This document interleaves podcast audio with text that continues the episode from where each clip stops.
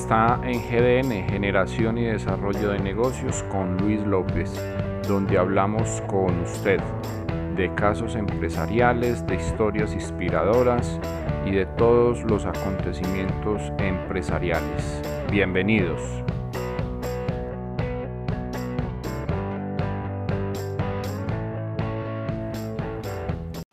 Hoy estamos desde Barranquilla con un empresario que literalmente se cansó de buscar trabajo. Aplicó toda la estrategia y toda la cartilla en empleabilidad. Logró un gran posicionamiento en LinkedIn. Sin embargo, decidió colocar a su propio servicio ese conocimiento y ese profesionalismo desarrollado durante más de 20 años de vida laboral y creó un modelo de negocio de la nada.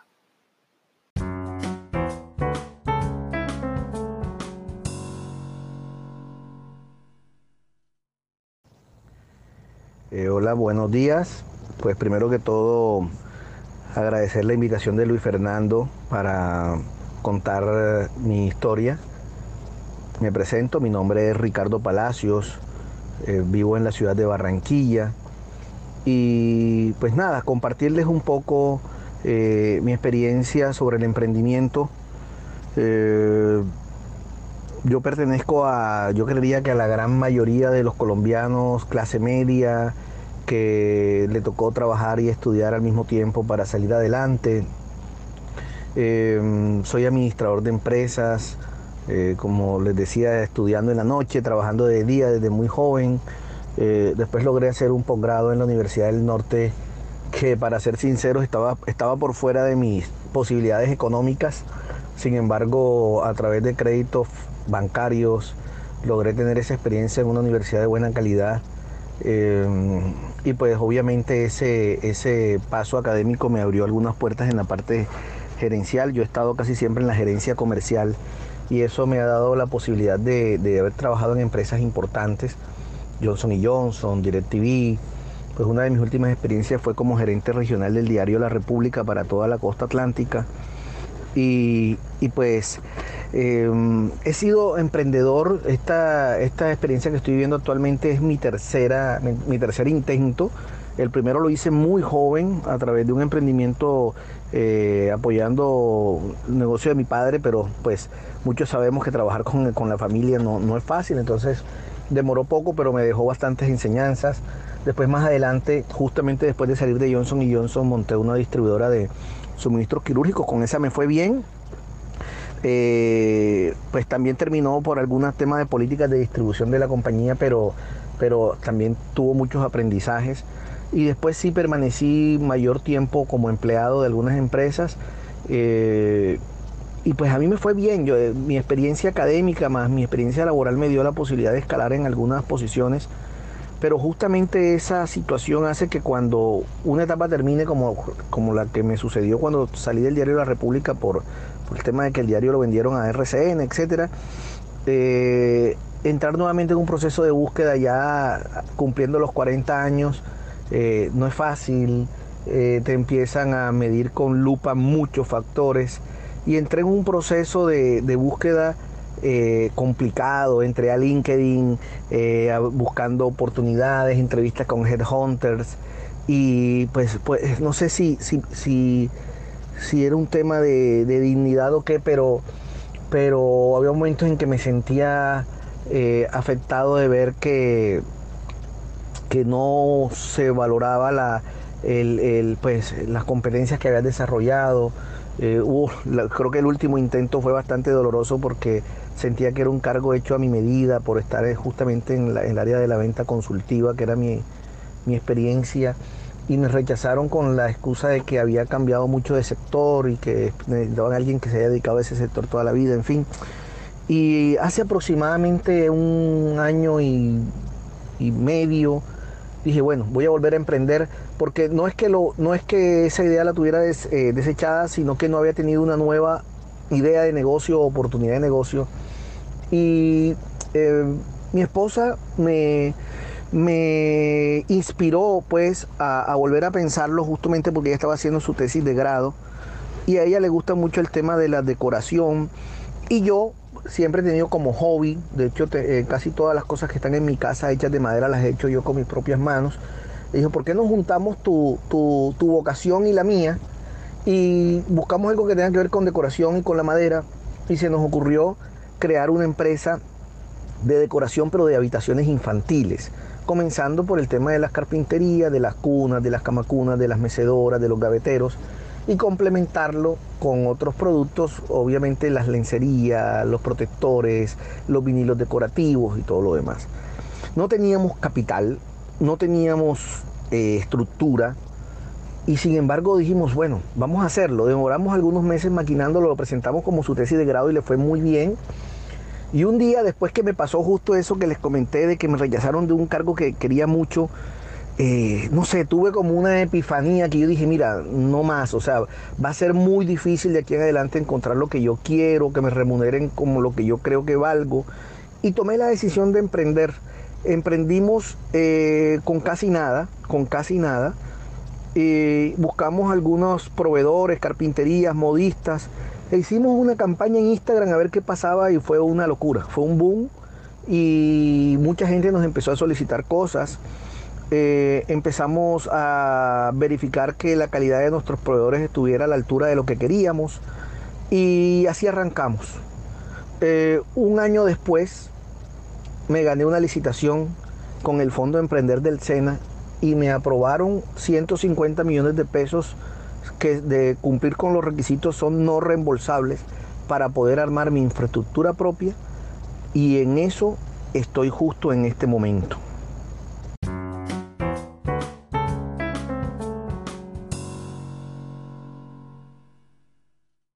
El haber recibido la, el, pues haberme ganado el apoyo del, capital semilla del Fondo Emprender, pues obviamente me cambió totalmente la perspectiva del negocio, porque al tener mis fábricas propias de todas las, en las diferentes áreas, tanto la, la costura como la carpintería, etcétera, eh, me daba un control más cerca de la calidad de los diseños, del desarrollo de productos y pues también la tranquilidad financiera de tener capital de trabajo para el pago de nóminas, de arriendo, de, de materiales, maquinarias, etcétera.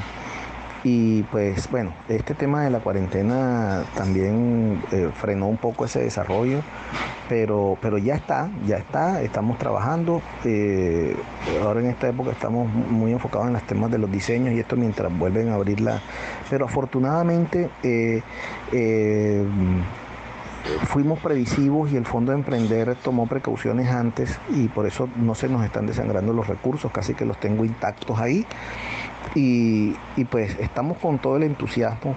Eh, como les decía, mi, negocio es de, decoración y diseño y amoblamiento de espacios y habitaciones infantiles. Se llama Alcobitas. Eh, en Instagram pues me consiguen como Alcobitas SAS. Estamos justamente en la adquisición del dominio alcobitas.com porque ya está desarrollada la página y eh, nosotros por canales virtuales y por redes sociales pues nos está yendo muy bien el concepto es la solución integral para la habitación de un bebé, desde el diseño, el amoblamiento con las cunas, camacunas, las gaveteros, mecedoras, eh, la ropa de la cuna como la lencería, los protectores, edredones, cojines, eh, los cojines de lactancia, em, los vinilos decorativos, los murales, y temas como la iluminación y elementos de seguridad. Es poderle brindar a, los papás una solución integral, nosotros nos encargamos y lo más importante es que personalizamos los diseños, o sea, si una mamita quiere una lencería con concepto de princesa Disney, nosotros se lo hacemos con sublimación de la mejor calidad eh, si quiere con superhéroes o si la cuna la quiere de con doble baranda o convertible o capitoneada. Nosotros somos creo que uno de los pocos negocios del mercado que personalizamos absolutamente eh, los, diseños. Eh, mm, somos muy fuertes en redes sociales, Instagram, Facebook, y ahora estamos haciendo una estrategia 360 donde estamos involucrando todas las herramientas virtuales, desde Google Ads, eh, desde Pixar, de Facebook, eh, a través de WhatsApp Business. Estamos haciendo una estrategia bastante integral y en esta época de cuarentena sorprendentemente la, demanda ha aumentado porque claro, la gente está más tiempo frente a las pantallas y, ha habido una alta demanda. Hemos sido cautelosos.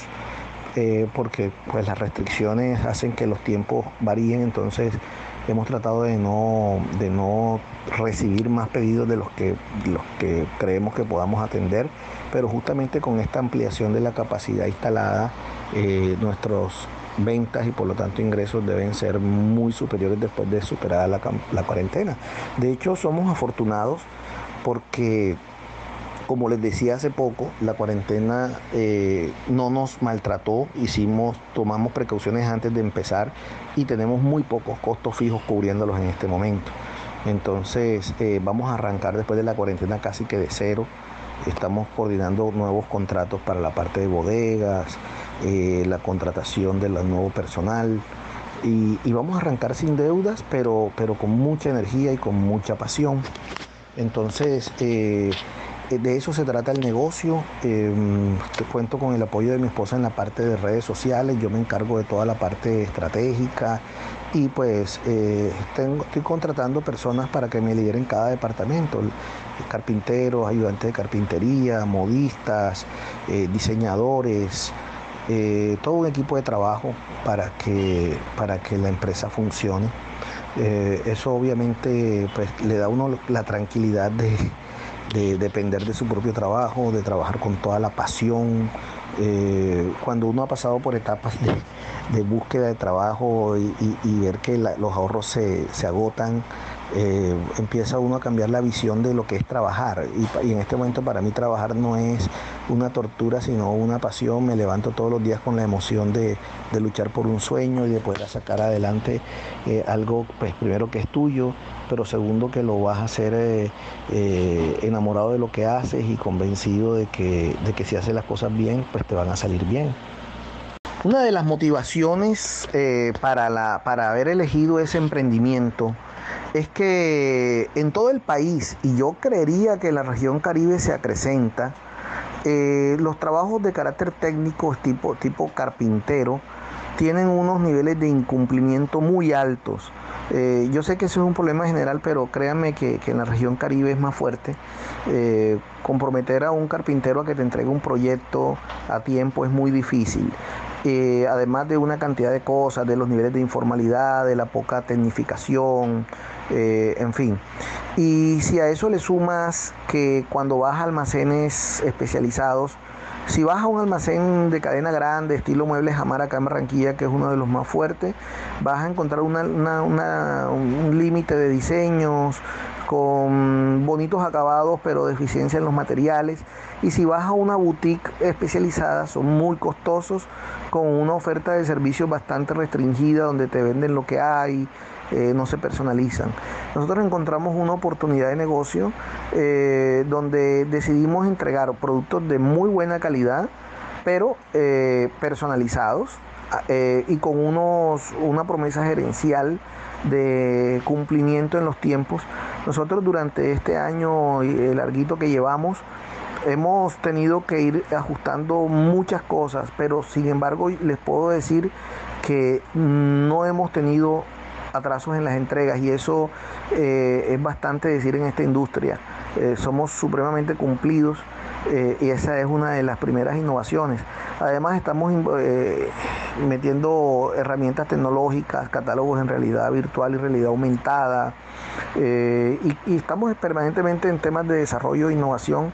Es un proyecto que se está pensando con niveles de escalabilidad, ya tenemos en proyección a futuro cuáles serán nuestras próximas sedes, tenemos un plan estratégico exportador. Eh, obviamente inicialmente son más planes porque primero tenemos que, fortalecer lo que estamos montando, pero la idea es darle un carácter eh, muy formal y, con mucho crecimiento y es justamente una de las debilidades del sector de los muebles, eh, por lo menos en nuestra región, y los que lo tienen los tienen eh, a unos niveles casi inaccesibles. Eh, pues las personas o las empresas que ofrecen el producto que nosotros ofrecemos tienen unos, unos precios bastante inaccesibles por lo personalizado. Nosotros hemos logrado hacer algo con una estructura de costos razonable eh, y a unos márgenes razonables para poder competir en ese mercado. Em, les comentaba que, tengo el apoyo del Fondo Emprender y eso ha sido clave porque a través de los evaluadores de proyectos em, es casi que ineludible que los controles de calidad sean fuertes. Ellos, ellos se encargan de acompañarlo a uno en el proceso del plan de negocio y se evalúan todo, desde la capacidad instalada, desde la estructura de costos, desde la estructura de gastos, los niveles de inversión, eh, las tasas de retorno de la inversión y todos los indicadores financieros para que sea sano, las proyecciones de flujo de caja. Entonces son factores que la planeación eh, te, evita eh, los, márgenes de incertidumbre o por lo menos te los, te los minimiza. Eh, entonces es una ventaja competitiva donde estamos arrancando con una empresa sana desde el punto de vista de la planeación estratégica, con una visión de, calidad y de cumplimiento, pero con una sensibilidad de, de poder cubrir un nicho de mercado que no está bien atendido y que los pocos que lo atienden bien están demasiado cementados hacia el estrato 5 6. Entonces, eh, esas eh, son inicialmente nuestras oportunidades de mercado y, y nuestras fortalezas.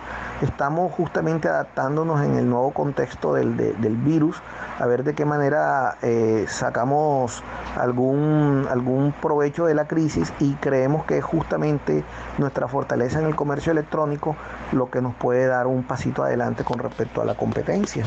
Entonces es un modelo de negocio que creemos eh, está bien estructurado y, pues claro que nos, llena de, entusiasmo, eh, sobre todo y, basándonos en, el, sentido de este podcast, que sea un tema inspirador para aquellas personas que, que quisieran emprender, porque en el fondo casi todos tenemos esa idea, pero se requiere mucha pasión, tener, aterrizar una idea de negocio, pero sobre todo saber estructurarla.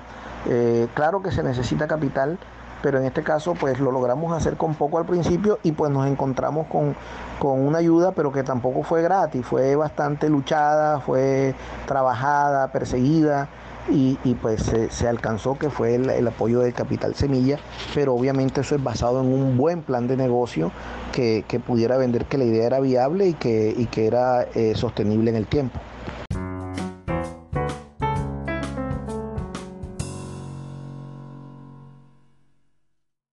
Para nosotros esta segunda etapa del proyecto es casi que un comenzar de nuevo, porque como les decía, eh, llevábamos más de un año maquilando, perfeccionando procesos con esa estructura y ahora es arrancar de cero porque estamos fabricando nuestros propios productos, desarrollando diseños eh, eh, con nuestras propias herramientas e infraestructura e incluso hasta las direcciones y las estrategias web es un nuevo comenzar. Eh, por ejemplo, eh, les comentaba que estamos comprando un dominio y en este momento vamos a cambiar el dominio. Hasta ahora tenemos el dominio del covitas.com, estamos mirando si lo cambiamos, entonces es posible que el dominio de la página cambie. En Instagram sí somos fuertes, en Instagram nos consiguen como Alcovitas SAS y, en, Facebook también estamos como, como Alcovitas. Em, vamos a abrir próximamente un punto de exhibición en el norte de Barranquilla, pero esta es una de las decisiones que decidimos aplazar por el tema de la pandemia, porque pues ya dieron vía libre para el sector manufacturero de producción, pero el comercio todavía tiene restricciones, entonces decidimos aplazar por uno o dos meses eh, la apertura del local, pues eh, por obvias razones para no asumir un costo fijo que esté subutilizado pero de todas formas este año se va a abrir un punto de exhibición en el norte de la ciudad de Barranquilla. Tenemos expectativas de, otras sucursales, pero, pero hay que ser prudentes en este momento.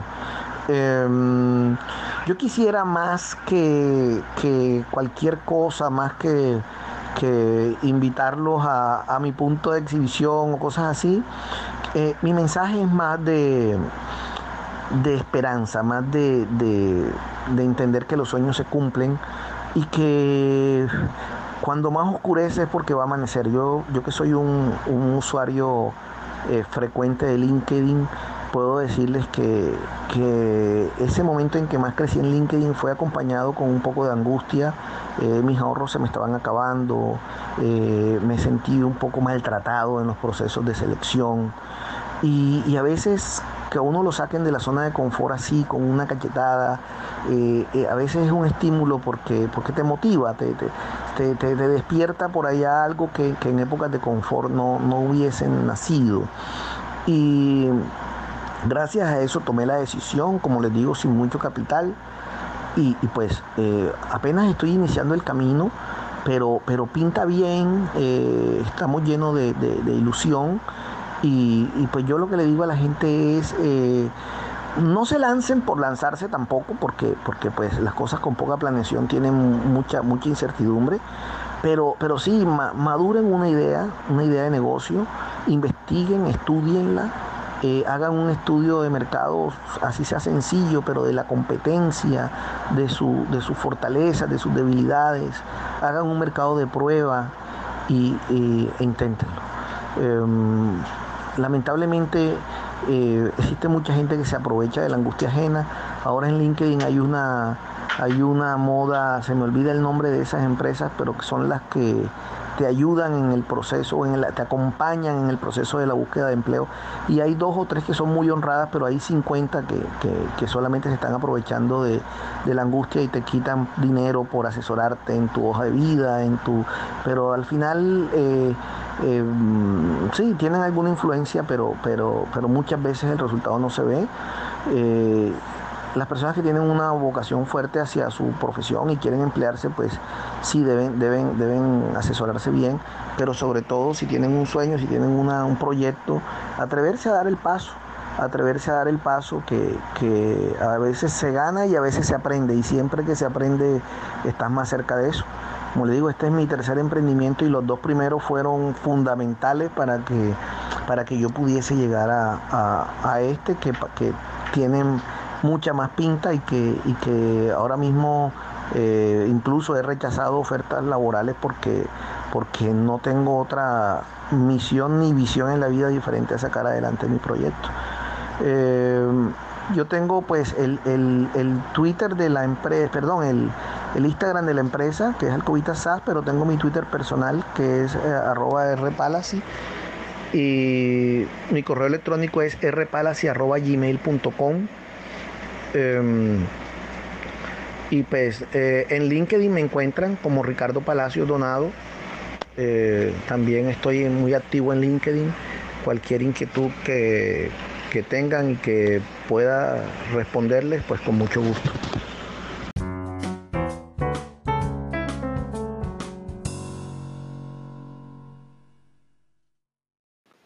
Bueno amigos, hoy escuchamos un nuevo modelo de negocio un empresario que decide dejar de insistir en buscar trabajo, aprovecha las oportunidades de la cooperación nacional, aprovecha sus capacidades profesionales y técnicas desarrolladas como empleado durante más de 20 años y logra llevar su negocio a otro nivel.